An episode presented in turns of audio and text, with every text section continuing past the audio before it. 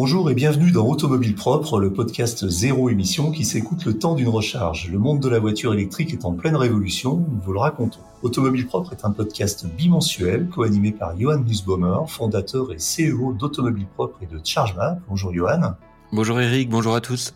Euh, Michael Torregrossa, rédacteur en chef d'Automobile Propre. Salut Mika. Hello Eric, bonjour à tous et moi-même, Éric Dupin, éditorialiste sur Automobile Propre. Le programme est diffusé le premier et le troisième jeudi du mois. Il est disponible sur toutes les plateformes. N'hésitez pas à vous abonner via iTunes, Spotify, Google Podcast ou tout autre service. Et surtout, n'oubliez pas de le noter sur ces plateformes car c'est le meilleur moyen de nous soutenir et de nous faire connaître. Cet épisode est sponsorisé par MrEV.com, boutique en ligne d'accessoires de recharge pour véhicules électriques et hybrides rechargeables. Sur MrEV.com, vous trouverez toutes les solutions de recharge adaptées à votre véhicule électrique, notamment des câbles de recharge à la longueur personnalisée ainsi que des bornes de recharge fixes ou mobiles. Si vous avez besoin de conseils, les experts de MrEV.com vous répondent par téléphone du lundi au vendredi de 9h à 17h. Pour en savoir plus, rendez-vous sur mister-ev.com.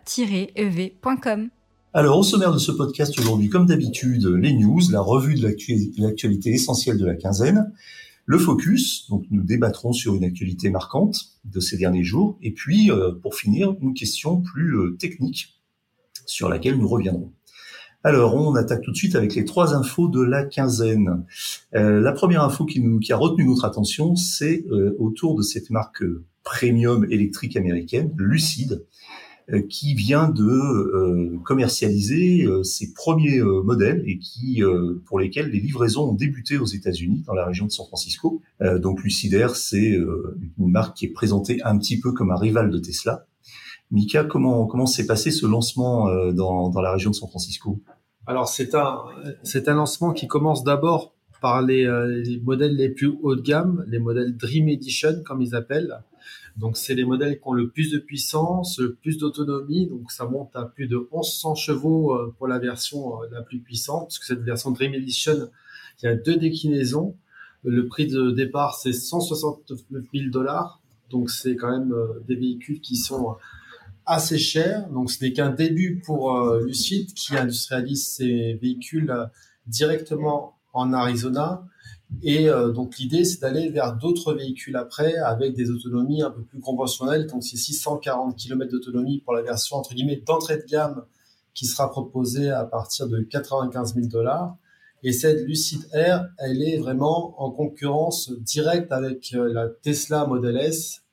Et euh, justement, Lucid essaie de se démarquer un petit peu de Tesla avec une approche client beaucoup plus premium. Donc l'idée, c'est de chouchouter un petit peu ses premiers clients avec une expérience de livraison qui soit bien au-dessus euh, de ce que propose Tesla. On, des fois, on accuse de faire un petit peu d'abattage, mais vraiment euh, aller euh, dans du premium jusqu'au bout et jusqu'à la façon de livrer ses clients. Alors justement, c'est une effectivement c'est une première prise en main des premiers heureux propriétaires de ces de ces lucidaires qui s'est passé dans la région de de San Francisco et pas loin du siège de de lucide. Et c'était vraiment euh, une expérience, euh, je crois, très personnalisée puisque euh, chaque propriétaire prenait en main sa voiture, accompagné par par des représentants de Lucide, de Lucide, et avec un itinéraire qui était préétabli dans la région. Alors c'est effectivement une expérience qui est, qui est un petit peu différente de celle qu'on connaît habituellement. Alors on, on, a tendance à comparer effectivement Lucide à, Tesla parce que on a affaire aussi également à des voitures assez cossue, euh, très puissante, avec une autonomie remarquable. Et euh, alors après, certains diront trop puissante et trop lourde, avec une autonomie inutile. Donc ça va vraiment dépendre du point de vue. mais c'est vrai que la, la, la, la performance technologique est assez impressionnante puisque le, modèle le plus UP de la gamme arrive à faire 832 km et c'est pas simplement une autonomie annoncée mais c'est e-, exactement ce qui a été réalisé par des premiers journalistes qui ont eu l'occasion d'essayer la voiture. Hein avec un périple, je crois, qui s'est passé de San Francisco, de Los Angeles à San Francisco, et euh, à, l'issue duquel il restait dans une des deux voitures plus de 100 km d'autonomie, alors qu'on sait que, que Los Angeles à San Francisco, c'est une distance, je crois, qui est, qui est équivalente au moins à 600 ou 650 km. Alors, euh, bon, les, les, Lucides ne sont pas encore disponibles euh, en Europe. Elles devraient l'être euh, d'ici 2022. Alors, on imagine qu'il y a un gros travail aussi de logistique et de d'implantation d'une direction commerciale, marketing, et puis surtout euh, en Europe et en France, pour ce qui nous concerne, bah, probablement d'un réseau, hein, d'un réseau, je ne sais pas si ça sera des concessionnaires, et puis d'un réseau aussi pour le pour le, le SAV. Qu'est-ce que ça t'inspire, euh, Johan, cette arrivée de toi qui est un qui roule en, Tesla Model S Est-ce que est-ce que tu, tu regardes cette cette nouvelle arrivée comme quelque chose qui pourrait potentiellement potentiellement être intéressant pour notre marché européen? Ouais, bah alors déjà, moi je la trouve très belle, cette Lucide. Hein, je trouve que c'est une vraie, une vraie réussite euh, à la fois esthétique et aussi technologique. Donc effectivement, ça fait du bien de, de voir arriver ces nouveaux constructeurs qui viennent challenger à la fois Tesla, mais aussi euh, tous les constructeurs historiques. Et je pense notamment des gens comme Audi. Euh, donc ce, sera intéressant de voir effectivement comment euh, comment réagissent les clients face à cette offre nouvelle sur des marques qui sont moins connues euh, qui peuvent être peut-être aussi un peu moins rassurantes quand on sait le nombre de nouvelles marques de véhicules électriques qui ont fermé ces dernières années et des marques, on va dire, plus historiques, plus établies comme comme Audi, mais euh, bah, on sait qu'elles sont a priori là pour durer. En tout cas, elles ont un historique de qualité de fabrication, de savoir-faire au niveau de de la prévente. Donc voilà, moi c'est un petit peu ça la question que je me pose, c'est comment comment vont arbitrer les clients? Est-ce qu'ils vont faire le choix un petit peu de la de la passion, de la découverte, euh, ou ils vont rester sur des, des valeurs plus, euh, plus fiables? Sur du haut de gamme, euh, c'est une vraie question. Alors effectivement, la question de la réassurance est importante. C'est un petit peu un saut dans l'inconnu et c'est quand même des sommes qui sont pas anodines puisque c'est des voitures qui coûtent cher. Euh, je crois qu'effectivement, on parle de, de, de, tarifs, comme tu le disais, Mika, qui vont débuter aux alentours de 90 000 euh, euros. Mais j'avais, j'avais entendu un petit peu moins, mais de toute façon, ça va au moins jusqu'à 145 000, 150 000 euros. Alors, ce qui peut peut-être un peu être un élément pour rassurer, c'est que Peter Rawlinson, le PDG de la marque, euh, est un ancien de, de, Tesla et que c'est pas un nouveau venu, c'est une marque qui, est une, qui a déjà une forte expérience, notamment euh, en compétition euh, de voitures électriques. Et c'est ce qui leur a donné cet avantage concurrentiel et cet avantage technologique, leur permettant de proposer des voitures aujourd'hui qui ont pratiquement la plus grosse autonomie existante sur le sur le marché.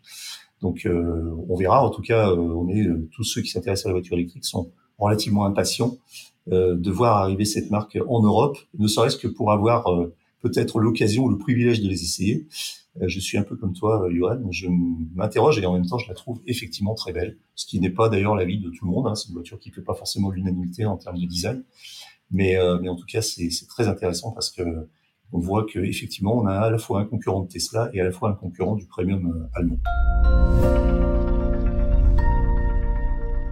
Deuxième sujet qui a retenu notre attention, euh, c'est la question du recyclage des batteries. Alors on en parle beaucoup euh, quand on parle de voitures électriques, c'est même un sujet récurrent et c'est même souvent le premier sujet qui arrive sur la table quand on parle de, de voitures électriques, un sujet souvent un petit peu clivant, un petit peu polémique, euh, puisque ça pose effectivement la question de la durabilité du modèle de, du modèle de l'électromobilité. Et donc là, une société suédoise euh, va proposer des, des, des batteries recyclées pour équiper euh, les voitures et donc euh, pour les rendre entre, encore plus vertes entre guillemets. Euh, Johan, tu as un mot à dire sur le sur le sujet, je crois. Ouais, bah peut-être pour rappeler un petit peu le, le, le détail de cette actualité-là, moi je la trouve très enthousiasmante puisqu'effectivement euh, on arrive un petit peu à régler un des un des arguments qui est souvent opposé aux véhicules électriques, c'est oui, mais le recyclage des batteries, comment ça se passe, etc. Et donc là, on a Northvolt, donc qui est un, développeur, un fabricant suédois de batteries, euh, qui est spécialisé vraiment dans la technologie de batterie euh, lithium-ion pour les pour les véhicules électriques, qui a été fondé aussi par un ancien cadre de chez Tesla en 2000. 2015 et donc c'est une entreprise qui est aussi euh, particulièrement euh, soutenue par euh, par l'Europe en tout cas par le fonds d'investissement européen. Et donc cette société en fait elle s'est donnée pour pour objectif de de travailler notamment sur la production de batteries à partir de matériaux de batteries recyclées et donc, ce qui est euh, particulièrement intéressant, c'est qu'ils présentent pour la première fois une batterie euh, composée à 95% de matériaux recyclés. Et ils ont notamment travaillé, parce que a priori, de ce que j'en comprends, c'est là le point un peu un peu compliqué, sur une cathode avec des matériaux recyclés, comme ben, en fait avec une chimie particulière qui est la chimie nickel, manganèse, cobalt.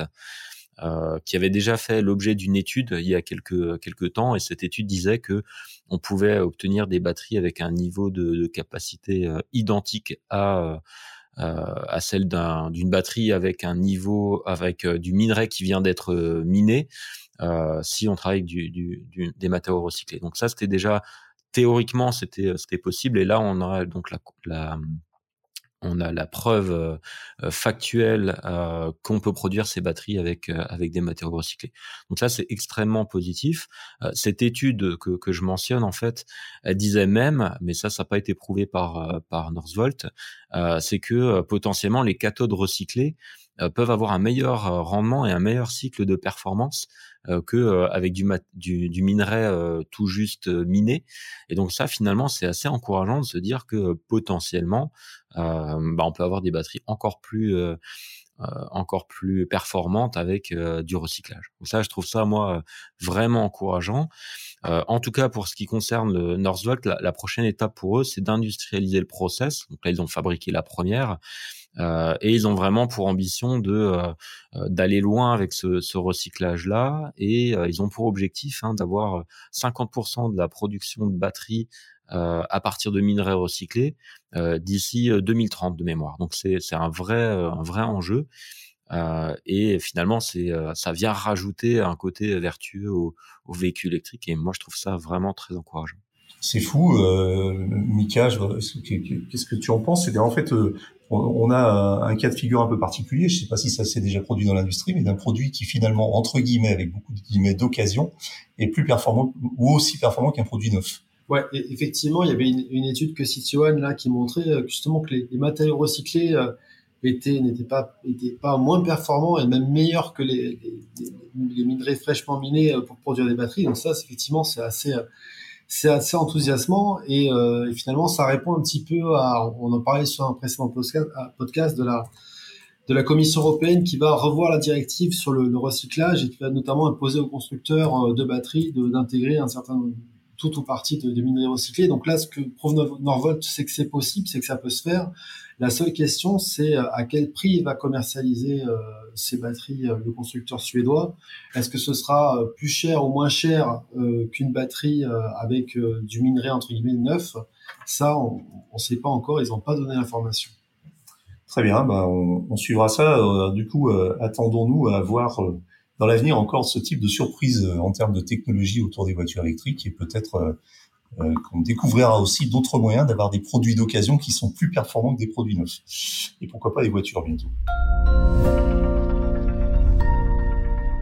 Troisième sujet qui a retenu notre attention et euh, qui euh, est aussi relié à la question de l'énergie et de la recharge d'énergie, c'est Tesla et son réseau de superchargeurs qui atteint un nouveau record alors Mika, tu vas tout nous dire sur euh, sur cette information euh, avec euh, avec des chiffres. Alors on sait que le réseau de superchargeurs Tesla est aujourd'hui le seul réseau propriétaire appartenant à une marque qui soit développé à peu près dans le monde entier, en tout cas très fortement développé, et qui permet aux propriétaires de Tesla de rouler à peu près sereinement puisqu'ils savent qu'ils ont généralement un, superchargeur jamais très loin de l'endroit où ils sont. Et donc euh, Tesla bah, continue, euh, ne, lève pas le pied sur le développement de son réseau et même euh, a plutôt tendance à l'accélérer. Et ça accélère plutôt fort parce que là, Tesla donc a annoncé avoir franchi le cap des 30 000 superchargeurs. Donc c'est pas les stations, on parle de nombre de bornes installées. Donc il y a en, tout et pour tout maintenant plus de 3000 stations superchargeurs euh, Tesla dans le monde. Alors, ce qui est intéressant, c'est qu'au-delà de ce chiffre, c'est de voir la progression finalement du constructeur sur un an. Je suis allé récupérer les chiffres qu'ils publient tous les trimestres. Donc, au Q3 2020, euh, ils avaient un peu moins de 20 000 euh, superchargeurs installés. Là, ils sont passés à plus de 30 000. Donc, en un an, ils ont augmenté de 50% la capacité de leur réseau. Donc, c'est quand même une progression qui est assez assez impressionnante. C'est vrai qu'à un moment donné, on avait reproché un peu à Tesla de stagner dans son déploiement. Là, ils ont vraiment accéléré. Et je pense que justement, c'est en lien avec ce qu'ils préparent, c'est-à-dire ouvrir les superchargeurs pour tous. Hein. Ils ont récemment lancé aux Pays-Bas un, premier pilote avec 10 superchargeurs, 10 stations ouvertes à tous.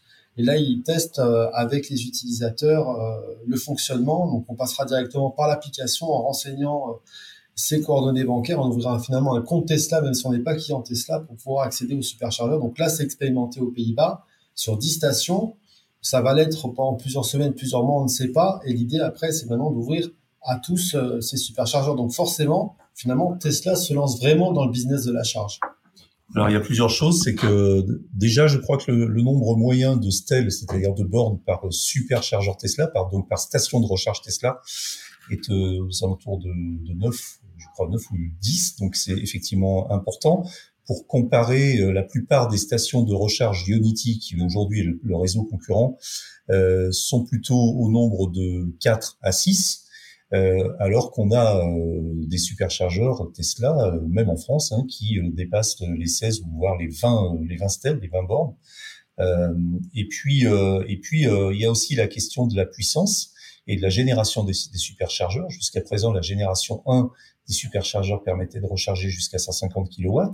Euh, la V3 euh, aujourd'hui, euh, c'est 250 kW et on parle même de V4 qui pourrait atteindre jusqu'à 280, voire 300 euh, kW à l'avenir, en supposant que, les voitures soient, soient compatibles. Johan, tu voulais en, dire un mot? Ouais, bah moi je trouve en tout cas que euh, bah, Tesla il continue à faire faire grandir ce réseau. Ils ont bien compris que c'était euh, leur avantage stratégique.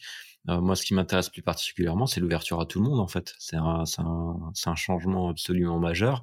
Et, euh, et en plus, ça s'accompagne avec une montée en puissance, enfin une montée euh, de la puissance euh, de, recharge. Donc tout ça, c'est hyper vertueux pour le développement du véhicule électrique au sens large. Euh, et voilà, c'est en fait, j'ai l'impression que Tesla, ils ont tout compris. Je comprends pas forcément que les, autres constructeurs, ils soient pas allés aussi fort que Tesla. En tout cas, des encore une fois, les marques historiques, elles semblent, bah, elles semblent sur sur le côté, avec éventuellement le réseau Ionity hein, dont on parle souvent ici, qui euh, qui se développe et qui, euh, qui, a un bon réseau alternatif à Tesla. Euh, mais voilà, je, trouve encore une fois, on, parle beaucoup de Tesla et parfois on nous le reproche un petit peu, mais ils ont tout compris, ils y vont pour de vrai, sans, sans faire semblant. Et voilà, ça c'est c'est un point moi qui me qui me pose toujours question, c'est comment les comment ça se fait que les constructeurs automobiles classiques soient soient largués à ce point-là en fait? En fait, euh, une des raisons, c'est que Tesla a réfléchi du départ euh, euh, à l'écosystème. C'est-à-dire que Tesla s'est dit, OK, on a affaire à, une, grosse concurrence, puisqu'à à des, des constructeurs historiques. Et en fait, il faut euh, réfléchir non pas en termes de fabrication uniquement automobile, on n'est pas juste un, manufacturier d'automobile, mais on, installe un écosystème. Et ça me fait penser un peu à la réflexion qu'a eu euh, qu'a eu Apple au moment du, du lancement de, de l'iPod d'abord et puis euh, et puis de l'iPhone ensuite. C'est-à-dire que je pense qu'ils se sont dit à un moment cet appareil ne sera rien sans son écosystème. Donc l'iPod, bah, c'était iTunes, et euh, ce qui a mené d'ailleurs à ce qu'on fait aujourd'hui, c'est-à-dire le podcast. Et puis euh, et puis l'iPhone, bah, c'était les applications. Donc à chaque fois, à un produit, à un device correspond un écosystème, et c'est ce qui paraît euh, c'est ce qui paraît euh, finalement le, le, plus pertinent et c'est comme ça que Tesla a réfléchi. Tesla a réfléchi comme un comme un on va dire un développeur d'écosystème plus que comme un constructeur automobile. Et je voulais juste rajouter quelque chose, peut-être que Mika aurait pu euh, nous dire ce que tu en pensais, mais c'est que en fait on a commencé à regarder sur automobile propre euh, comment ça se passait aux Pays-Bas et quels étaient quels étaient les, les, les premiers retours de ces superchargeurs Tesla qui qui étaient utilisés par des voitures non Tesla. Ça se passe pas trop mal apparemment ça, ça, se passe, ça se passe a priori euh, plutôt bien, même si a priori il peut y avoir des, euh, des problématiques de connectique par rapport aux longueurs de câble hein, finalement sur les, les superchargeurs euh, où le câble était vraiment adapté à la longueur de. Des questions de logistique très très basiques en fait. C'est ça. C'est ça. Donc, selon que vous ayez votre connecteur de, votre port de recharge sur l'avant du véhicule ou sur de quel tel ou tel côté, c'est un peu moins pratique. Donc, il faudra voir comment Tesla euh, évolue parce que s'il faut changer tous les câbles de superchargeurs, ça va coûter un peu cher.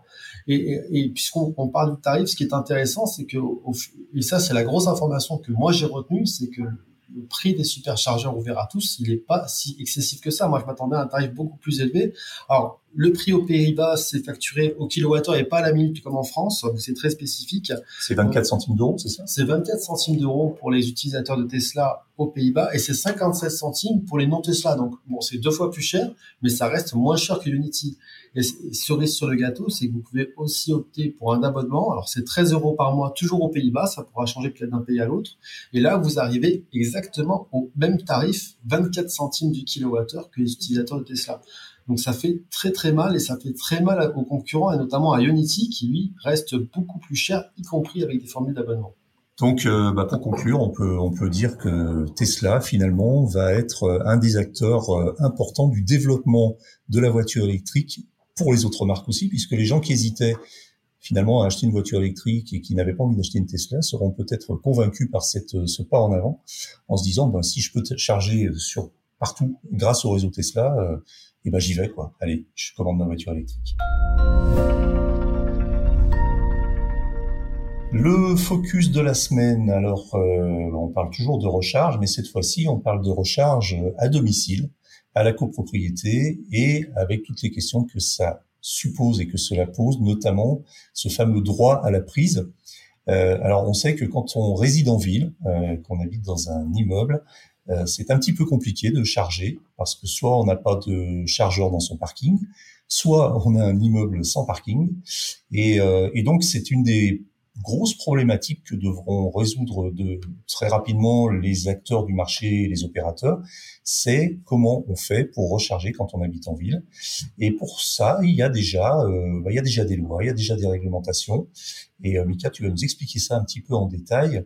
Euh, donc, euh, notamment la copropriété et le droit à la prise. Alors, en quoi, ça consiste exactement? Alors, effectivement, il y a différentes différentes solutions pour recharger un véhicule électrique lorsqu'on habite en habitat collectif. Donc, il y a deux grandes façons de le faire. La première, tu l'as cité, Eric, c'est le droit à la prise. Donc, le droit à la prise, c'est un droit qui est calqué sur le droit à l'antenne et qui permet à chacun de pouvoir faire valoir l'installation d'une d'une prise ou d'une bande de recharge dans son garage, enfin, sur sa place de parking. Alors, ce qu'il faut savoir, c'est c'est un droit qui a évolué encore il n'y a pas très longtemps, parce que avant, c'était soumis à l'approbation de l'Assemblée générale, maintenant c'est terminé. Donc, vous avez juste en fait à envoyer un courrier à votre syndic en disant que vous allez faire la démarche des travaux. Et ces derniers, ils ont trois mois pour s'opposer euh, à cette installation. Alors, pour s'opposer, il faut avoir un, motif légitime et sérieux, et surtout, il faut aller jusqu'à saisir le tribunal judiciaire. Donc, en l'occurrence, personne ne le fait parce que c'est des démarches administratives qui font plus payer. Donc, euh, grosso modo, le droit à la prise donne, euh, l'accès à, l'installation d'une bande de recharge à tous, si ce n'est qu'il faut attendre quand même le délai de trois mois euh, qui est un petit peu incompressible. Par contre, l'installation de la borne, pour un particulier, ben, c'est lui qui la paie.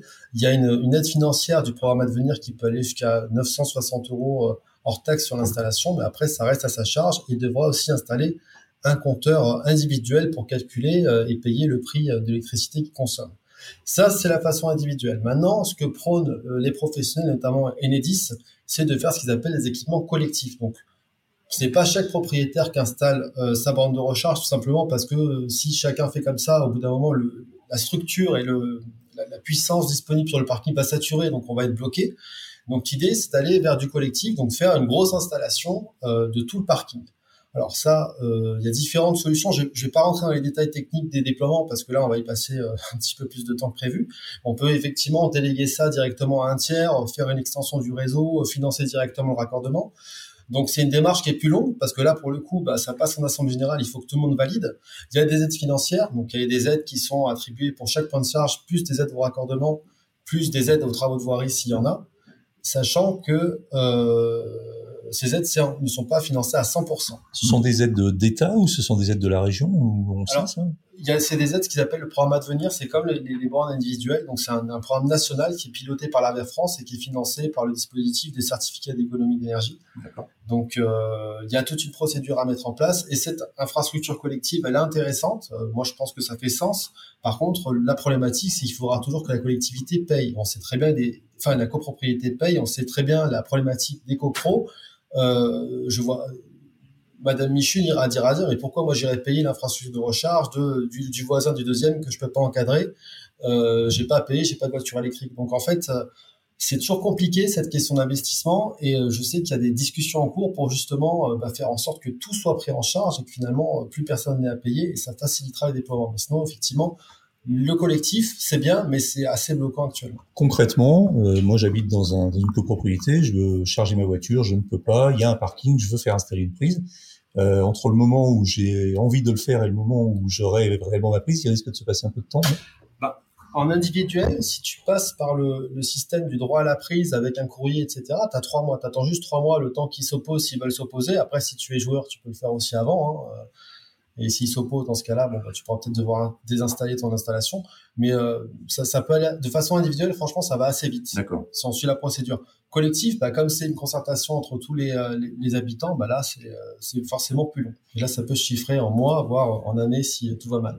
Johan, tu as, tu as eu une expérience personnelle dans, le, dans ce domaine ou tu, tu connais un peu la question aussi? J'ai pas forcément d'expérience euh, perso là-dedans. Par contre, je discutais hier avec quelqu'un qui me disait que effectivement, ils étaient en train de regarder dans sa copropriété pour euh, pour mettre en place une installation collective et que au final, euh, les copropriétaires n'arrivaient pas à se mettre d'accord et que pour l'instant, il y avait rien, justement parce qu'il y avait des gens qui disaient, ben moi, je suis pas concerné, je veux pas changer ma voiture, je vois pas pourquoi je paierais. et donc, on, on, voit que la solution collective, elle se heurte à ce problème-là. Et ouais, j'ai pas forcément la, la, solution idéale pour pour ça, mais ce qui est sûr, c'est que de plus en plus, les gens euh, qui, qui, voudront euh, qui voudront acheter une voiture électrique ou qui en auront une euh, deviendront majoritaires et à ce moment-là, ça fera peut-être basculer un certain nombre de copros. mais ouais, c'est toujours compliqué en fait, hein, ce, cet aspect copropriété. Donc ça reste, c'est un droit et ça ne garantit pas pour autant que ça soit aussi facile que ça, comme, comme pour beaucoup de choses. Donc ça reste encore un petit peu euh, on va dire administratif et compliqué, ce qui aussi peut s'expliquer parce qu'il y a quand même une, il y a quand même un enjeu technique derrière, donc on peut pas faire n'importe quoi. Euh, J'apporte juste ma petite pierre à l'édifice, mais qui est un, un, un, exemple un petit peu différent. Euh, moi, je, je, je, gare ma voiture dans un parking public euh, habitant, résidant aussi en ville dans, un, dans une résidence qui n'a pas de parking. Et donc, j'ai un parking public. J'ai la chance d'avoir un parking public à proximité de chez moi, dans lequel j'ai dans lequel j'ai un abonnement mensuel depuis de nombreuses années. Et j'ai vu l'évolution puisque il y a deux ans et demi, à peu près trois ans, j'ai commencé à rouler en voiture électrique, soit avec des voitures que j'essayais dans le cadre de mon de mon travail, soit avec ma propre voiture depuis deux ans et demi. Et euh, dans ce parking de 540 places, il y a quatre places réservé aux voitures électriques avec des prises euh, domestiques de 230 volts.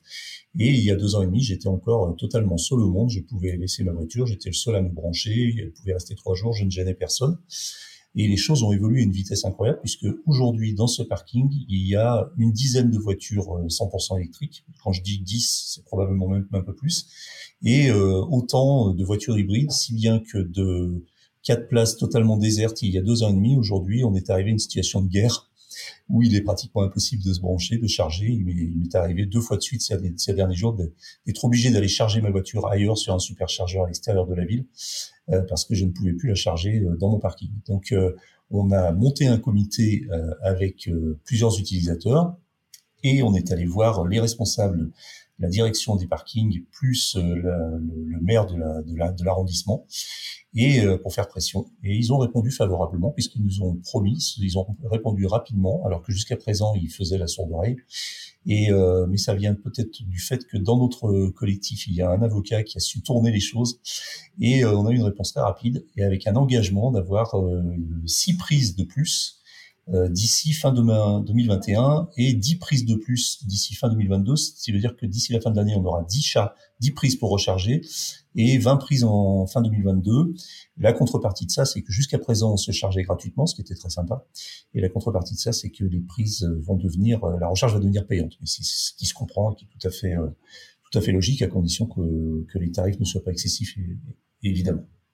Voilà donc un, un, sujet qui va rester très longtemps d'actualité euh, autant pour les particuliers euh, euh, dans les résidences collectives parce que eh bien les équipements l'équipement en voiture électrique s'accélère et il va falloir que la recharge suive. Euh, dernier sujet, c'est la question du jour, donc une question qui parle aussi de recharge, et euh, donc c'est celle qui concerne l'échange des batteries. Alors on en avait parlé une époque, on s'était dit que finalement bah, le meilleur moyen pour euh, recharger, pour refaire le plein d'énergie avec une voiture électrique aussi vite qu'on le fait avec le plein d'essence, c'était simplement de changer ses batteries quand elles étaient vides, comme on le faisait avant sur des téléphones, sur nos smartphones. Je ne sais pas si vous vous souvenez, mais les premiers smartphones avaient des batteries interchangeables, ce qui a totalement disparu pratiquement. Et euh, voilà, donc c'était une solution qui était envisagée comme une solution euh, euh, d'avenir pour la voiture électrique. Et puis ça a un peu disparu, on n'en a plus trop entendu parler. Je crois même que Tesla avait fait des tests avec un, robot qui permettait de, de, changer les voitures. Tesla a abandonné aussi cette option. Et puis là, on en reparle. Ça revient, et notamment, ça revient par par la Chine. donc la Chine parie sur l'échange de, de batteries Euh, Johan, est-ce que c'est une solution pour toi qui est intéressante à terme ou est-ce que c'est un petit peu un fantasme? Alors, bah, si tu me demandes mon avis, moi, je te, je dirais que je suis assez étonné en fait de ce, euh, comment dire, de, de, cette volonté de la Chine, de, en tout cas au moins de tester l'échange de batteries, euh, parce que je, je trouve pas ça euh, forcément très pertinent. Euh, mais force de constater qu'en fait les Chinois eux euh, eux y croient puisque euh, ils ont lancé un programme qui est assez assez large avec 11 villes qui seront équipées de, de stations d'échange de batteries pour des véhicules légers mais aussi pour des poids lourds. Tout ça chez eux c'est organisé par le ministère chinois de l'industrie et des technologies de l'information. Donc c'est vraiment en fait l'État qui qui est à la manœuvre et qui organise ce, ce test jusqu'en 2035. Donc c'est une période qui est longue aussi. Euh, donc ils font pas les choses à moitié, hein, ils y croient vraiment. En tout cas, ils, ont, ils, ils engagent un vrai test. Euh, et ils ont réussi à embarquer avec eux euh, les, les constructeurs automobiles, puisqu'on sait que le constructeur NIO est, est, dans, le, dans le programme, avec une vraie volonté aussi euh, d'ailleurs chez NIO de, de, tester ça en Europe. Euh, on a aussi le constructeur Gili qui, qui, qui est partie prenante. Donc voilà, ils y vont, euh, ils y vont à, fond euh, et ils ont aussi dédié trois villes euh, plutôt sur le swap des, des, des, batteries, des packs batteries de camions. Où là, je peux comprendre davantage. En tout cas, j'y vois un peu plus de, un peu, un peu plus de pertinence. Juste pour rappeler à, à, nos auditeurs en fait ce que c'est que l'échange de batterie. l'échange de batterie, on arrive dans une station, euh, on met la voiture, euh, voire elle se met toute seule. Chez NIO, c'est le cas, c'est avec le, système de, conduite autonome, elle se met automatiquement dans les rails. Euh, et puis il y a un robot en dessous qui vient, qui démonte la batterie et qui la, qui la change par un autre pack qui est lui chargé sur le lieu de la, de la station d'échange. Et tout ça, ça se fait en tout cas chez NIO en 40 secondes seulement. Euh, et donc la phase de démontage prend 40 secondes et au total il faut à peu près 5 minutes par véhicule euh, pour euh, voilà pour, pour faire cet échange là. Donc ça permet de faire 312 euh, échanges par jour, ce qui est considérable, ce qui est beaucoup plus qu'une station de recharge rapide, par exemple.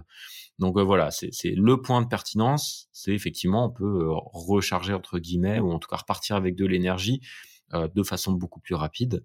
Après, il y a quand même un certain nombre de, comment dire, de, de difficultés ou de questions qui se posent. Hein. C'est, euh, ben, finalement, est-ce que j'ai envie de repartir avec un pack batterie qui n'est pas le mien, euh, dont j'ai pas forcément, dont les utilisateurs n'ont pas forcément pris soin, qui est propriétaire des batteries euh, Est-ce qu'on met en place une standardisation des batteries et du système d'échange ou est-ce qu'on est sur des formats euh, propriétaires comme là, par exemple, longtemps été le, le format superchargeur pour la recharge euh, et puis euh, une question qui peut se poser aussi pour ceux qui ont suivi l'aventure de la voiture électrique ces dix dernières années et qui se rappellent de Better Place, qui était le partenaire de Renault à l'époque, qui faisait justement ces, ces stations d'échange de, batteries en Israël. Ben finalement, est-ce que Better Place avait raison et ils sont partis trop tôt? Euh, Voilà, c'est ça ouvre plein de questions à titre personnel, je suis pas spécialement convaincu par le par ce cas d'usage pour la pour la voiture particulière. Par contre, je le vois assez euh, facilement pour des flottes ou pour euh, des camions qui ont besoin de faire des longues distances. Euh, où là, je me dis pourquoi pas, ça peut être ça peut être pertinent. Après, la, la question qui se pose, c'est quand même comment on stocke tous ces packs batteries, surtout si c'est pour des camions. Euh, là, la station qu'a présenté NIO, elle peut, elle peut stocker seulement 14 packs et elle peut les recharger en une heure. Donc euh, demain, on se dit avec des avec des packs batteries de camions, euh, bah ça sera encore plus euh, volumineux avec plus de temps pour de la recharge. Donc voilà, ça ouvre un grand nombre de questions. Et j'avoue que j'ai du mal à comprendre en fait pourquoi les Chinois vont dans ce dans ce sens-là. Peut-être parce que ils ont une vision, enfin je sais pas ce que tu en penses Mika, mais du marché qui est pas la nôtre, c'est-à-dire qu'ils ont une vision très très très très large, très très large et très industrielle, et peut-être que eux, ils, ils estiment que si on veut vraiment basculer sur la voiture électrique, il va falloir passer par là, c'est-à-dire convaincre les gens qu'il suffit de s'arrêter deux minutes pour charger, enfin entre guillemets charger, puisqu'on charge pas en fait, on remplace. Oui, peut-être. Après, c'est peut-être une contrainte vis-à-vis du réseau où ils estiment que la charge rapide, ça donne trop de contraintes, euh, des gros appels de puissance. Donc le fait d'échanger les batteries, ça permet d'aller sur des euh, des recharges des packs qui sont moins plus, plus lents euh, entre entre chaque échange. Euh, après, je pense que la Chine a sans doute plus de facilité à, créer des standards que nous en Europe, où on met euh, 10 ans à s'accorder sur, un connecteur. Donc, euh, je pense que voilà. Donc, pour moi, la clé, c'est la standardisation. On peut pas créer un écosystème comme ça s'il n'y a pas des standards établis, que ce soit pour le poids lourd, la voiture particulière, et, et, les deux. Après, voilà, je suis un petit peu euh, sceptique sur l'annonce, un peu comme Johan, mais par contre, je crois plus au système sur les véhicules légers, en particulier les scooters. Hein, euh, en success story, on peut on peut citer Gogoro, qui est un acteur taïwanais et qui lui a déployé plusieurs euh, dizaines, plusieurs centaines, plusieurs milliers de stations d'échange de batteries pour ses scooters, et le succès est incroyable. Oui, d'accord. Donc euh, en fait, euh, ça pourrait concerner finalement les deux extrêmes de, de l'échelle des véhicules. C'est d'un côté les véhicules euh, ultra légers, les petits, les, deux roues, les scooters, et d'un autre côté, comme tu le, le présentais, euh, plutôt les flottes et les camions, éventuellement les, les taxis. En tout cas, on n'a pas encore vraiment vu à l'œuvre ce, ce, type de d'opération, mais c'est impressionnant. J'avais vu des, des, des prototypes et changer comme ça en quelques en quelques secondes un pack de batterie sur sur une voiture, c'est c'est pareil, il y a une sacrée technologie derrière. Il faut qu'il y ait aussi de la fiabilité parce que ça peut, ça suppose si on rentre dans le détail que que les connecteurs, euh, probablement, ça s'abîme peut-être un peu plus vite que des batteries fixes qu'on ne change jamais. Euh, et puis, comme vous le disiez, ça nécessite bien sûr une interopérabilité totale et donc un standard. Ce qui, qui dit standard ni forcément euh, peut-être des voitures qui au bout d'un moment vont se ressembler puisqu'elles auront les mêmes batteries, donc les mêmes puissances, etc. Euh, et euh, est-ce que ça va euh, dans le sens du progrès ou à l'encontre de l'innovation, puisque si on a un standard, on a peut-être un petit peu moins d'innovation parce qu'on a moins de concurrence. Bah, tout ça, ça, ça, laisse quand même le champ à, à, de nombreuses à de nombreuses questions. Et, euh, et ben c'est pareil, tout ça, ça vient encore un petit peu de, de loin. C'est c'est la Chine. On a vu aussi voilà des, des, des, innovations du côté européen, euh, mais en tout cas, ça, ça n'arrête pas. Comme on le dit, le monde de la voiture électrique n'arrête pas de d'évoluer très vite, et on est nous-mêmes, en étant euh, un petit peu acteur dans un média, euh, surpris de tout ce qu'on découvre un peu tous les jours, et c'est ce qui fait vraiment la saveur de, de ce marché. Eh bien, c'est terminé pour aujourd'hui, les amis. L'actualité de la voiture électrique ne s'arrête jamais. Retrouvez-la heure par heure sur automobilepropre.com. Pensez bien à vous abonner via votre plateforme préférée afin de ne rater aucun épisode. Et n'oubliez pas de noter le podcast sur ces plateformes, c'est le meilleur moyen de nous soutenir. N'hésitez pas également à nous faire vos retours, remarques et suggestions à l'adresse podcast.automobilepropre.com. Quant à nous, nous vous disons à dans 15 jours pour un nouveau numéro de Automobile Propre, le podcast. Salut